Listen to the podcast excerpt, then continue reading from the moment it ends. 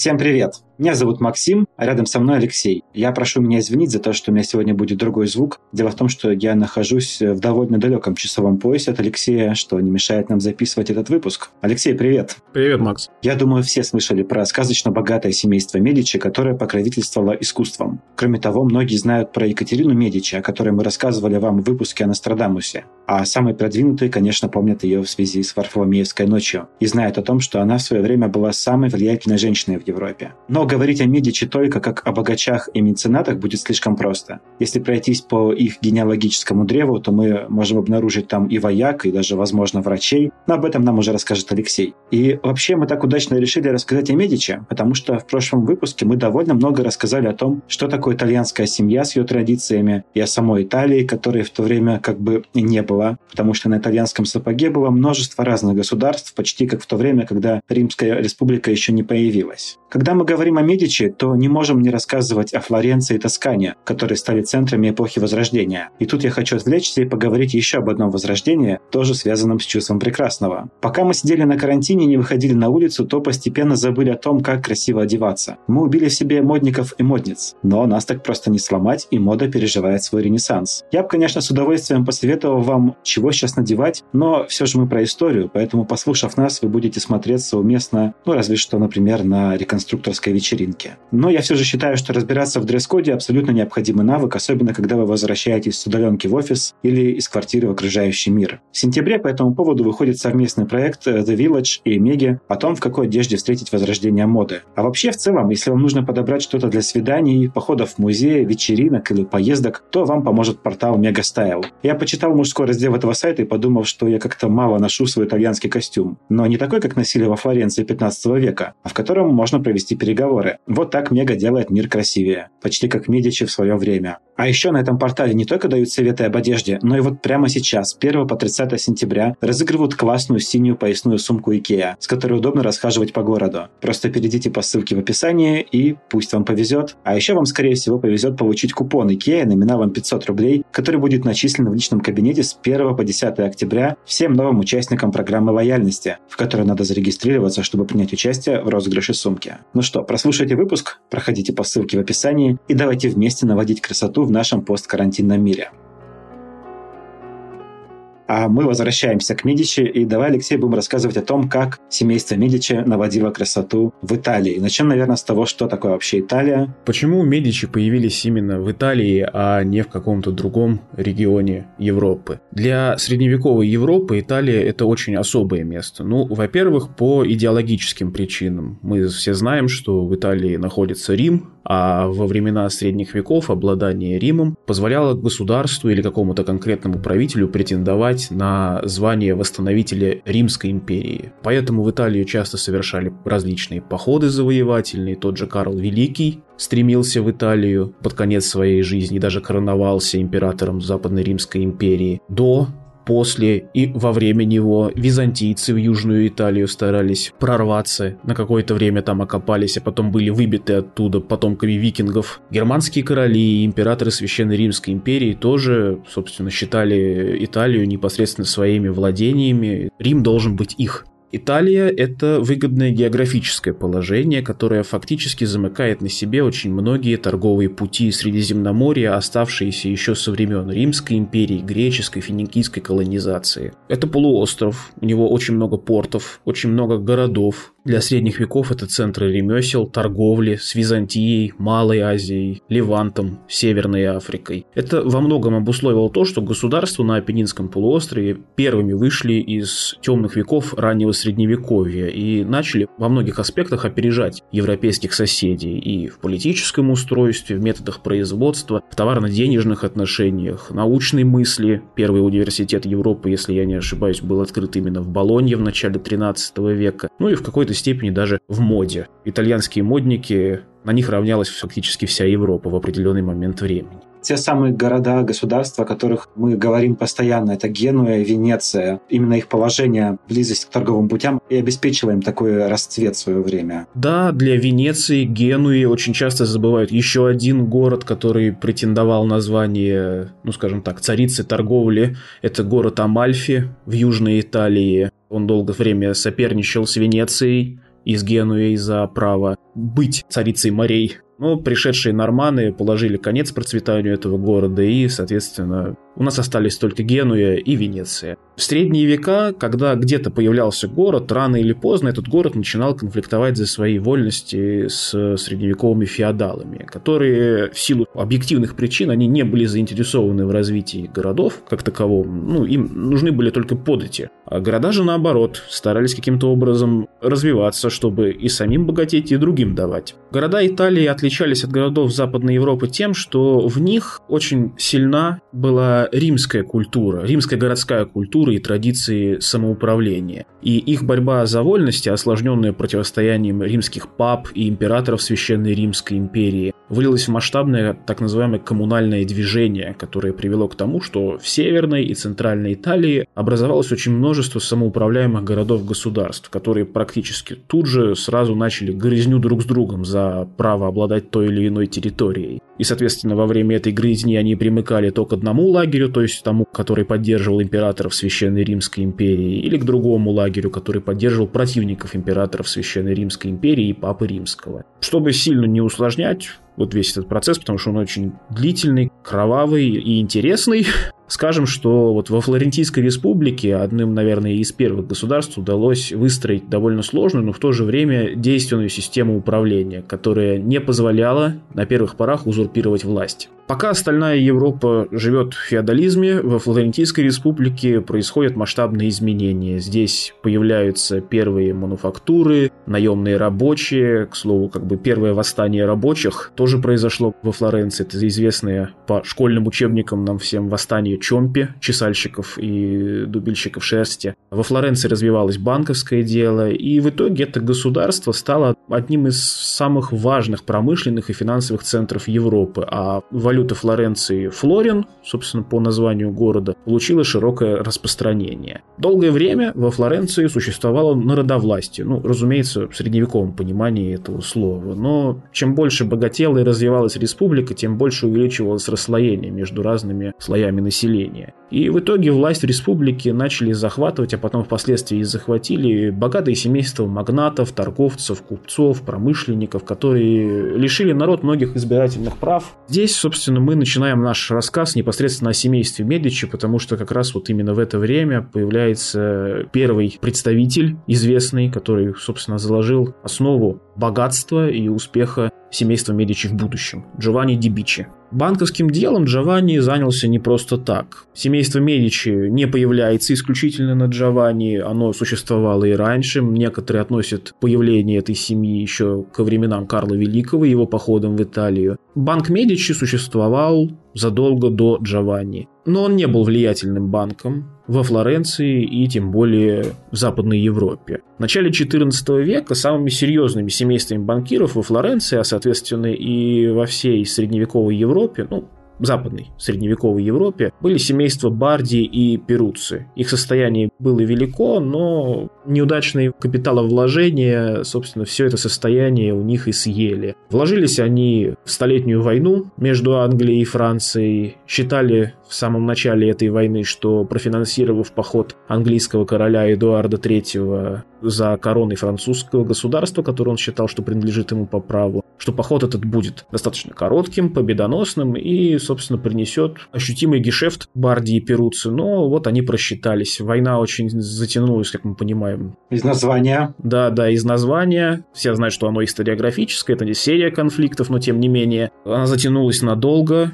фактически что корона Англии, что корона Франции не могли выплатить кредиты, взятые у Барди и Перуци. Потом началась чума, и, собственно, банки Барди и банк Перуци, они обанкротились. Все это привело к финансовому коллапсу на итальянском полуострове, потому что это были банки Перуци и Барди были самыми влиятельными, и, соответственно, на них очень много замыкалось финансовых потоков, не только в Италии, но, собственно, и во всей Европе, во всем Средиземноморье. Ну, исключая, конечно, мусульманский мир. И все это фактически привело к такому вот масштабному финансовому, экономическому кризису, который был еще отягощен эпидемией чумы зимы, небывалой для Европы. В итоге получается, что Барди и Перуцци ушли в тень. И тут как бы выходит наш герой Джованни Дибичи, который тоже собирается заниматься банковским делом, но он понимает, что надо в этой ситуации быть более предприимчивым и что деньги не должны быть сами по себе должны быть обеспечены какими-то материальными благами. И для пущей сохранности он начинает вкладывать свои деньги в производство, суконное производство и торговые миссии Венецианской республики. Это приносило определенный профит, продолжительный период времени жизни Джованни Дибичи. Но он был, можно сказать, рисковым человеком, и в один прекрасный момент он решил вложиться в политическую и духовную карьеру бывшего пирата, авантюриста Бальтазара Коссы, который захотел стать римским папой. Одним из римских пап. Да, да, да, именно одним из римских пап, потому что то было очень забавное время, когда одновременно могло существовать до трех, четырех и даже, возможно, я уже не помню точно, но пяти пап, которые друг друга не признавали, предавали друг друга анафеме со всеми сопутствующими прекрасными процессами. Джованни вкладывается в Бальтазару Коссу, Бальтазар становится сначала кардиналом, потом римским папой и доверяет банку Медичи фактически управлять всеми церковными податями, которые, собственно, стекались к Бальтазару. Бальтазара через какое-то время, естественно, смещают. Негоже, когда такой человек находится на троне святого Петра. Но, тем не менее, последующие римские папы точно так же доверяют банку Медичи управление финансовыми потоками церкви, это той самой церковной десятиной, которая стекалась в Рим со всех регионов Европы. И получается, что банк Медичи на этом очень-очень много выиграл. Джованни был действительно истинным банкиром, он не сильно интересовался политикой во Флоренции, но под конец своей жизни он понял, что интересы капитала семейного все-таки требуют того, чтобы он немножечко был сращен с политическим весом семьи. И, соответственно, он в 1421 году становится гонфолоньером справедливости во Флоренции. Это фактически ну, главный пост человека, который, ну, можно сказать, премьер-министр, назовем это так. Спустя 8 лет он умирает и передает свое состояние, свое политическое влияние, наследство своему сыну Козимо I, которого впоследствии, по прошествии его жизни, назовут флорентийцы отцом Отечества. Козимо намного активнее включается в политическую жизнь Флоренции, но при этом он не забывает укреплять финансовое положение семьи. Флоренция была далеко хоть и как бы она была промышленным, финансовым центром, но была далеко не таким мирным государством, постоянно вела войны, и вот очередная война с соседним городом Лукой вылилась в достаточно затяжной конфликт на протяжении э, трех лет. Флорентийские войска безуспешно штурмовали земли Луки, и, собственно, у них ничего не получалось. Было такое семейство Альбицы во Флоренции, которое, собственно, очень сильно лоббировало эту войну и было в этой войне заинтересовано. И именно семейство Альбицы стало главным противником Медичи на пути к их власти во Флоренции. Ринальдо Альбици, глава семьи, в определенный момент времени, где-то там получается в 1431-32 годах, он обвиняет Козима Медичи в том, что тот, ну, фактически за спиной Ринальдо ведет подрывную деятельность, обвиняет его во всех неудачах флорентийского войска, во всех плохих решениях, которые привели к тому, что война затянулась, налоговый гнет вырос, население страдает. Ринальдо это, естественно, не понравилось, он готовит заговор против Козима, который увенчивается успехом. Козима Медичи на какое-то время даже заключают в тюрьму, но он Козима оттуда сбегает в Венецию, где, собственно, мы знаем, что в семье Медичи было очень много финансовых интересов, и вот это вот изгнание продолжалось где-то один год, после которого флорентийцы поняли, что изгонять человека, который обладает самым крупным состоянием в мире, наверное, из Флоренции, ну, это не самое есть хорошее действие, которое они могли совершить. И получается, по прошествию года Козима возвращается с триумфом и фактически приходит к власти во Флоренции. Когда мы говорим, что Козимо приходит к власти во Флоренции, мы говорим о том, что республиканский строй правления во Флоренции сохранялся. Все так или иначе признавали Козимо фактически лидером, первым среди равных, то, что в свое время сделал еще Октавиан Август на заре Римской империи, и когда он говорил, что я первый среди равных сенаторов. Вот Козимо, можно сказать, была такая вот аналогия, можем провести. Он был фактическим правителем Флоренции. И после своего возвращения Козима расправился со всеми своими политическими противниками, недругами, где-то убийством, но в основном дипломатическими и такими вот, скажем так, мягкими методами, отстранив их от власти и укрепив положение собственной семьи. За многое то, что он сделал для Флоренции, его стали называть отцом Отечества, потому что он действительно родил за народ. В голодные годы постоянно не жалел денег на то, чтобы раздавать хлеб и беднякам, тем, кто в этом хлебе нуждался. Ну и, соответственно, именно Козимо Медичи начинает традицию меценатства в семье Медичи, активно поддерживая всякого рода скульпторов, художников, архитекторов, литераторов. Козимо сам получил гуманитарное образование, он был этому недалек и, соответственно, понимал, что настало такое время, когда Флоренция должна засиять. Ну вот, например, Козимо был одним из спонсоров, наверное, архитектора Филиппе Брунеллески. Патронов. Патронов, да. Патронов Филиппе Брунеллески, благодаря которому символ Флоренции, кафедральный собор Санта-Мария-дель-Фьоре, получил, собственно, свой огромный купол, который на протяжении 40 лет не могли завершить до Брунеллески. И, собственно, чтобы мы понимали, насколько этот собор огромен, он помещает в себя 30 тысяч человек. То есть для тех времен это фактически, ну, сравнимо, наверное. Может быть, это сильно преувеличено, но запустить ракету в космос. То есть 40 лет люди не знали, как построить купол собора, который они вот решили создать. И только вот Филиппе Брунеллески смог это сделать. И, кстати, именно этот знаменитый купол этого собора вот у нас изображен на обложке. Надеюсь, что вы узнали его. Козима хоть и был политиком, но он не был сторонником войн. В 1454 году, после серии войн между Венецией, Миланом и Флоренцией за власть в Северной Италии, был заключен Ладийский мир. И, соответственно, Козима был одним из архитекторов этого мира. Он никогда не был сторонником военного способа решения каких-то политических вопросов вопросов и разногласий. На итальянском полуострове была создана лига. Государства, которые входили в эту лигу, обязывались решать все возникающие у них вопросы, ну, скажем так, мирными дипломатическими путями, исключая военные вмешательства. И итальянская лига обязывалась не допускать на итальянский полуостров каких-то сторонних личностей, вроде французского короля, императора Священной Римской империи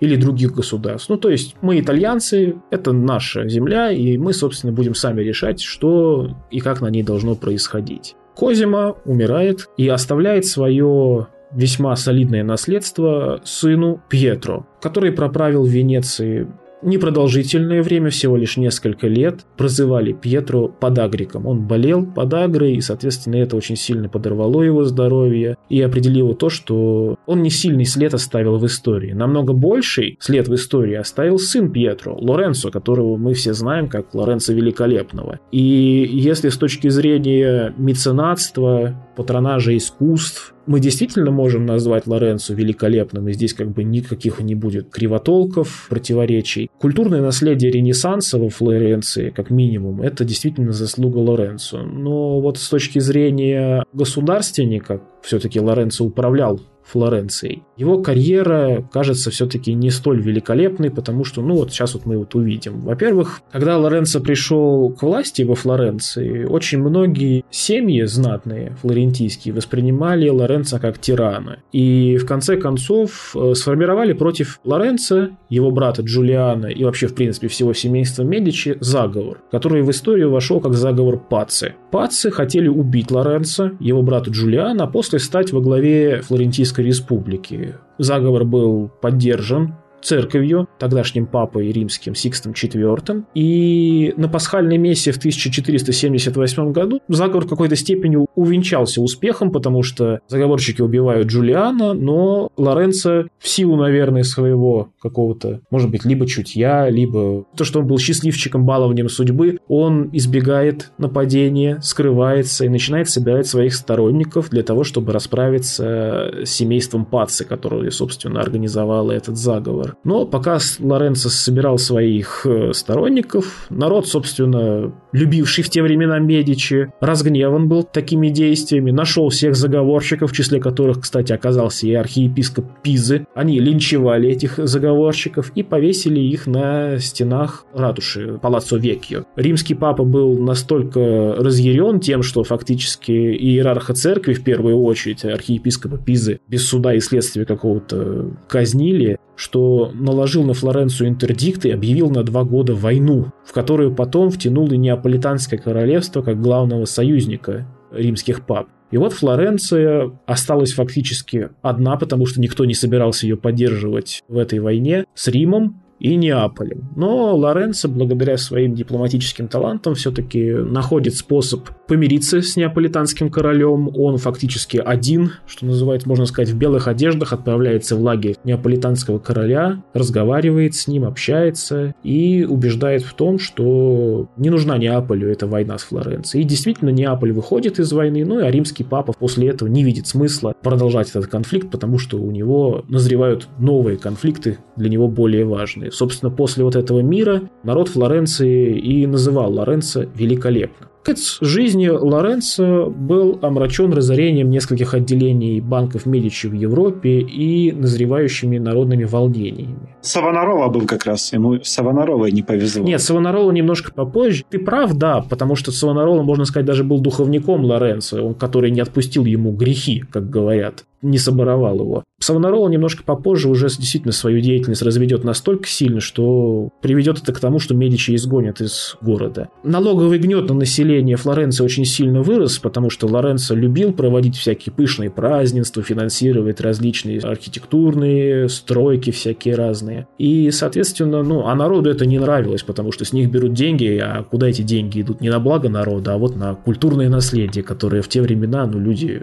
извините, мы не понимаем, что что это такое. И да, ты прав, после смерти Лоренца семьи Медичи настигают очень большие несчастья. Наследник Лоренца Пьетро получил прозвище «глупый», ну, в разных вариациях, там, «недалекий». Его готовили к руководству республикой, то есть к политической карьере, не банковской. Это, кстати, и Лоренцо тоже фактически был больше политиком, нежели банкиром. Он управление банком отдал сторонним людям. Обстоятельства сложились так, что банк Медичи начинает уже в эпоху Флоренции немножечко сдавать позиции на арене банковских дел средневековой Европы. Пьетро был очень слабым, как личность, и он не смог справиться с возложенной на него ролью правителя Флорентийской республики. Ну, наверное, еще и потому, что ситуация, в которой оказался Пьетро, ну, немножечко выходила за рамки той, в которой даже был его отец. Это, получается, 1492-1494 годы, аккурат начало Первой итальянской войны, когда король Франции Карл VIII заявил права на неаполитанскую корону и огромные свои войска двинул, собственно, на Неаполь, чтобы эту корону взять силой. Особенности географии Италии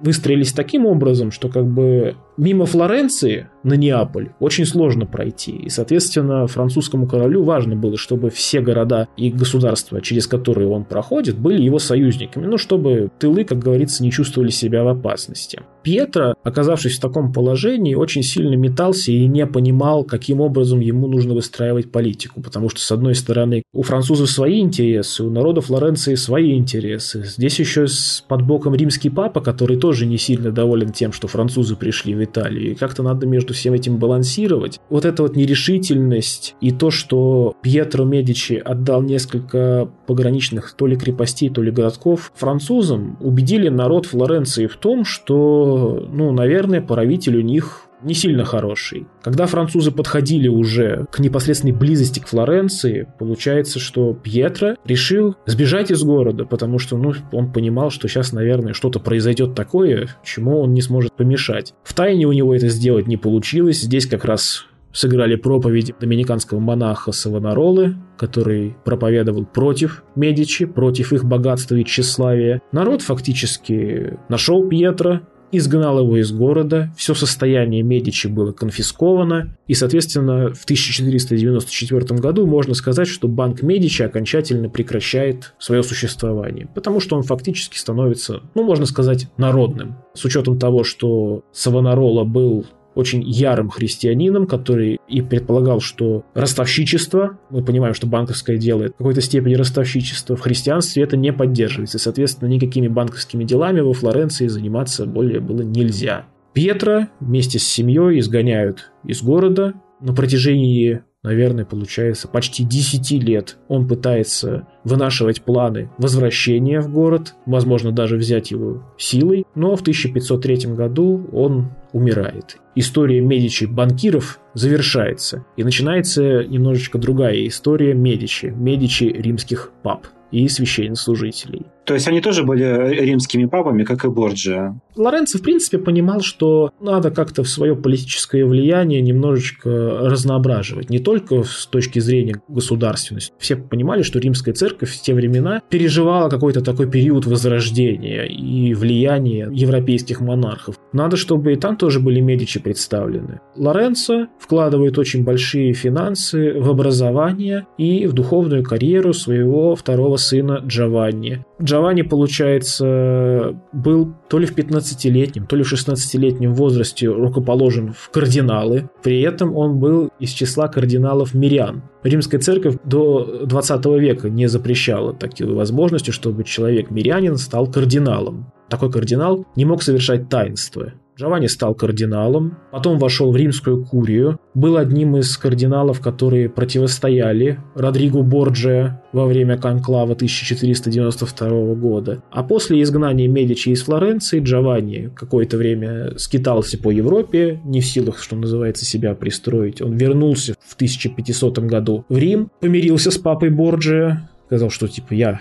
не прав был, извини, пожалуйста. Папа Борджия его принимает с распростертыми объятиями. Джованни начинает свою полноценную карьеру в качестве иерарха церкви именно в Риме. Вместе с своим двоюродным братом Джулио Джованни добивается того, чтобы в 1512 году римский папа, уже новый папа Юлий II, выделил ему войско наемников для возвращения Флоренции. То есть все уже поняли, что Флоренцию надо возвращать силой. Медичи туда просто так не вернуть. Почему так долго? В 1494 году Медичи изгнали, получается, почти что 20 лет прошло. Не будем забывать, что продолжаются у нас итальянские войны, очередной виток конфликта настает, когда папа Юлий, тот самый Джулиано де Ларавера, который был ярым противником Борджия, решил уничтожить Венецианскую республику, которая загробастала несколько стратегических важных городов на севере и в центре Италии. Для этого он организовал Священную Лигу Камбрейскую, которую подрядил Испанию, Священную Римскую империю, Францию. То есть представляешь себе, какое было влияние у Венецианской республики, что три, получается, великих державы того времени, Испания, Франция и Священная Римская империя, громадные просто, вместе решили Венецианскую республику, ну скажем так, обнулить. Ну, звучит как конец Венеции. И все, в принципе, рассчитывали на то, что Венеции сейчас придет известный конец. Но венецианцы оказались тоже неробкого десятка. Они благодаря своей дипломатии смогли свести свои политические и военные угрозы к минимуму, до той степени, что объединились с Папой Римским в определенный момент, то есть с тем самым, который хотел Венецию уничтожить, потом объединились с французами против Папы Римского и Испании. То есть мы понимаем, насколько каждый год менялось политическое положение и рушились и создавались альянсы. И вот в 1512 году между французами и армией испано-папской произошла знаменитая битва при Равенне, в которой французы, что называется, они выиграли, но такой ценой, что пирова победа, то, что называется. Очень большие были потери и с той, и с другой стороны. У французов главнокомандующий армии Гастон де Фуа умер. И, соответственно, все это не позволило Франции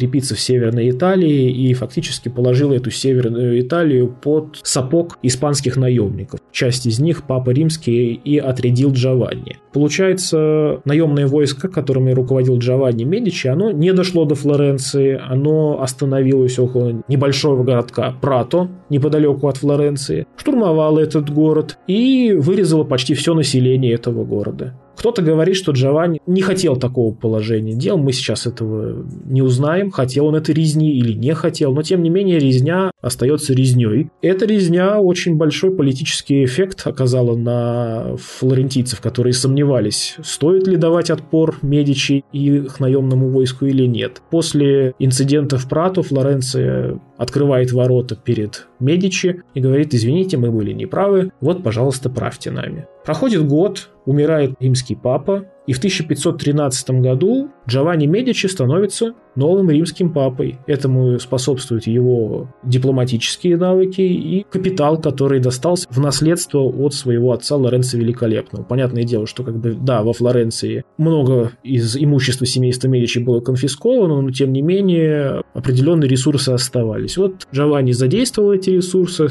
стал римским папой, последним, кажется, римским папой в статусе мирянина, То есть его сначала избрали римским папой, а потом в очень быстром порядке сначала рукоположили священники, в архиепископы, ну и вот до, собственно, римского папы. Берет себе имя Лев. Он становится, получается, десятым от этого имени. Лев Десятый. И политика нового папы не сильно отличалась от политики его предшественников, хотя, конечно, он более старался все-таки поддерживать мир с великими европейскими державами, с той же Францией. Лев X стремился укрепить папскую область и продвигать интересы Медичи за пределы Флоренции. Ну, скорее всего, просто Лев X понимал, что, как вот мы уже видим, из Флоренции Медичи могут спокойно изгнать фактически в любой момент, и надо какую-то все-таки другую базу иметь для своего семейства. И в качестве такой базы он выбрал герцогство Урбина, которое принадлежало не Медичи. Он начинает войну против герцога Урбина, которого в те времена был Франческо де Равера. И фактически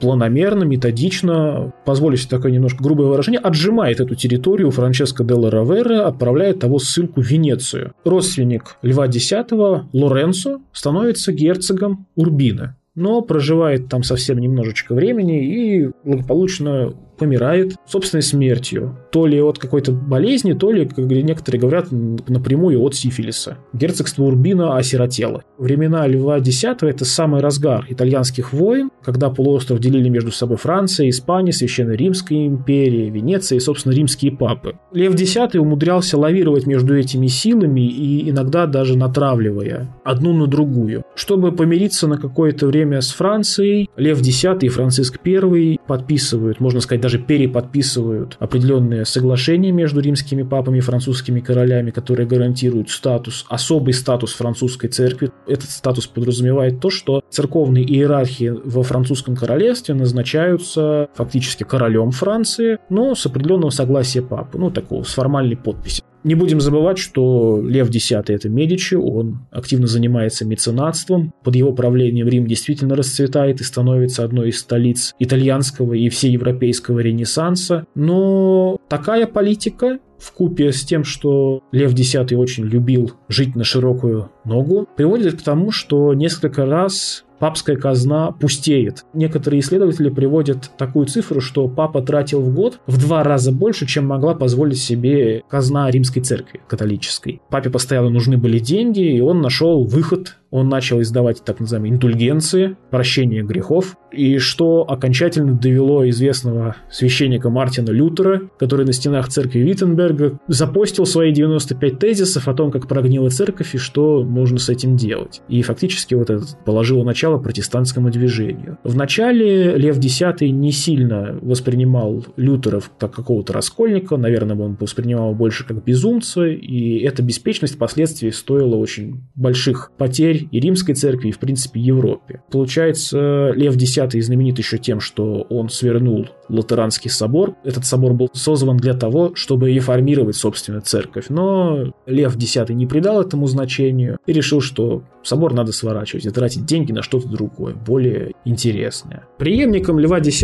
на посту Папы Римского был э, его двоюродный брат Джулио Медичи. Он берет себе имя Климента VII. Приходит он к власти с годовалой задержкой. Лев X умирает в 1521 году. Климент VII в 1523 приходит к власти. Его правление можно назвать чередой неудач. Так складывались обстоятельства. Если Лев X умудрялся лавировать между разными силами, между Францией, Испанией, Священной Римской империей, другими государствами итальянского полуострова, то Климент VII оказался в ситуации, когда Испанией и Священной Римской империей начал править один человек, Карл V Габсбург, который фактически, ну вот, получается, такую огромную махину создал как раз к временам, когда Климент VII пришел к власти. И Климент VII, получается, что дрейфовал. Если побеждали французы, он пытался примкнуть к французам. Если побеждали испанцы, он примыкал к испанцам Габсбургам. Климента несколько вразумило сокрушительное поражение французов под Павией, в котором был пленен французский король. Папа понял в очередной раз, что надо дружить с испанцами, но через год французский король выкупился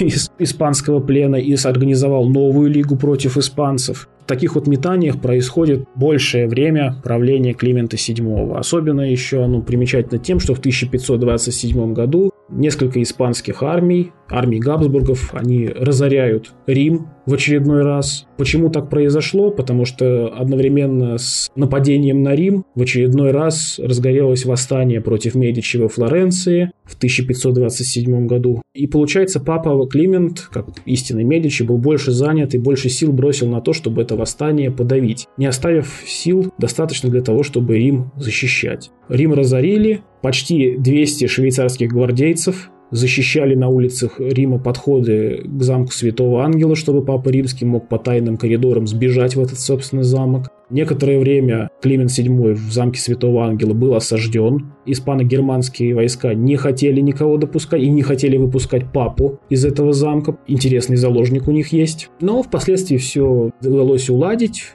благодаря в основном очень щедрому выкупу, кажется, в 400 тысяч дукатов. Это просто астрономическая сумма, но за Папу Римского такое можно было заплатить. В результате такого воздействия, разорения Рима, огромной контрибуции, можно сказать, выплаченной римским папой, Климент VII вышел из противостояния с римским императором Карлом V Габсбургом, даже короновал его, короны Римской империи, и, соответственно, попросил немножко посодействовать в том, чтобы вернуть Флоренцию Медичи. Испанские войска в 1529 году, получается, подходят к Флоренции, осаждают ее. На протяжении года Флоренция не сдается. Все это время, замечу, что с 1527 года, когда разгорелось восстание во Флоренции, в городе удерживают, собственно, будущую Екатерину Медичи, королеву Франции. Она еще девочка в те времена, но как бы это не мешает восставшим иметь такой козырь в рукаве. И когда подошла испанская армия к флорентийским стенам, добрые флорентийцы начали гадать, что же делать с Екатериной Медичи. Некоторые предлагали демонстративно повесить ее на стенах Флоренции, а некоторые предлагали сдать ее в бордель на потеху солдатам. Но как бы мы понимаем, что этого ничего не произошло. Екатерина благополучно благополучно пережила эту осаду, ну, насколько это возможно, как сказать, благополучно, когда ты маленькая девочка в такой вот ситуации оказываешься. Испанские войска входят во Флоренцию после годовой осады, вырезают всех, кто вдохновлял восстание, всех, кто хотел республику делать во Флоренции, и после этого времени фактически времена Флорентийской республики заканчиваются, к власти приходят Медичи, окончательно они становятся герцогами флорентийскими, впоследствии флорентийское герцогство трансформируется в герцогство Тосканское, которое потом станет великим герцогством Тосканским. Климент VII, получается, был не очень популярным папой римским, даже среди римлян, потому что, ну, вот так вот сложились обстоятельства. Одна из причин, почему он постоянно лавировал между французами и испанцами, заключалась в том, что Германию и Европу, в принципе, охватывало протестантское движение, и он вынужден был заигрывать с Карлом V, чтобы тот поддерживал католиков, а не протестантов, потому что в определенный момент времени Карл сказал, что «я могу стать и лютеранином, если ты будешь себя плохо вести». И это немного отрезвляло Климента. Ну и под конец жизни Клименту VII немножечко подгадил, скажем так, английский король, который хотел развестись с Екатериной Арагонской, которая не могла родить ему наследника мужского рода. Вся эта история, как мы знаем, привела к реформации в Англии. То есть, фактически Англия откололась от католической церкви. Ну и напоследок расскажем о том представителе семейства Медичи, о которых обычно умалчивают. Он не был ни банкиром, священнослужителем, он был прославленным полководцем. По легенде, король Франциск после поражения при Павии писал своей матери, что могла бы эта битва быть выиграна, если бы на стороне сражался Джованни де ла Банденере, или, как его называли в Италии, еще Гранд Дьяволо. Его матерью была Катерина Сфорца,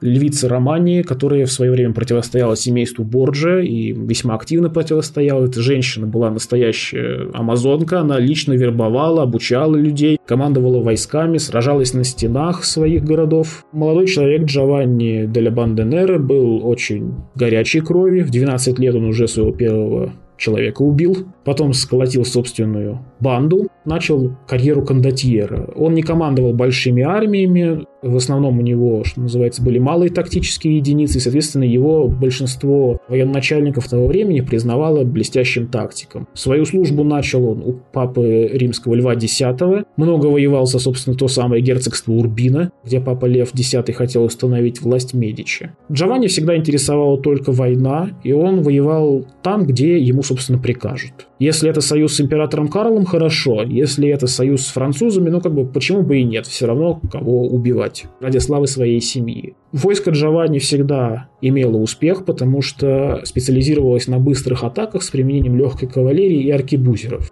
Легенда утверждает, что свое прозвище Деля Банденера, то есть в черную полоску, Джованни получил после смерти своего благодетеля, папы Льва X. В качестве такого символа траура он к своему знамени добавил те самые черные полосы. И впоследствии отряд Джованни по созвучию Банде полоска, банда, отряд стали называть черным отрядом. Напомню, что Джованни участие в битве при Павии не принимал, он был ранен, отлеживался в Венеции на лечение, но в последующие годы после Павии он воевал на стороне Папы Римского и французов против испанцев. И воевал довольно успешно, бил арьергарды испано-германских армий. В 1526 году встречается с армией, руководимой Георгом фон Фрунсбергом, известным отцом ланскнехтов, героя Павии, бьется с его арьергардом, получает смертельное ранение из фальконета, чье ядро, получается, дробит ему напрочь колено. Джованни перевозит в Мантую, где он, собственно, в 30 ноября 1526 года умирает от гангрены. Впоследствии именно потомки Джованни де ла Банденера становятся великими герцогами Тосканы и правят там, получается, до пресечения династии в 1738 году. Слушай, ты как думаешь, что все-таки изображено на гербе у Медичи? Таблетки или монеты? Скажу откровенно, я не прослеживал времена, когда, собственно, тот самый герб появился. То есть, если придерживаться легенды о том, что Медичи происходит от врача, который лечил Карла Великого, то да, скорее всего, все-таки это именно пилюли. Ну и они, в принципе, выглядят как пилюли. С другой стороны, может быть, действительно это монеты. Ну, в этом, наверное, и прелесть этого герба в том, что вот он позволяет такую романтическую иносказательность нам проявлять.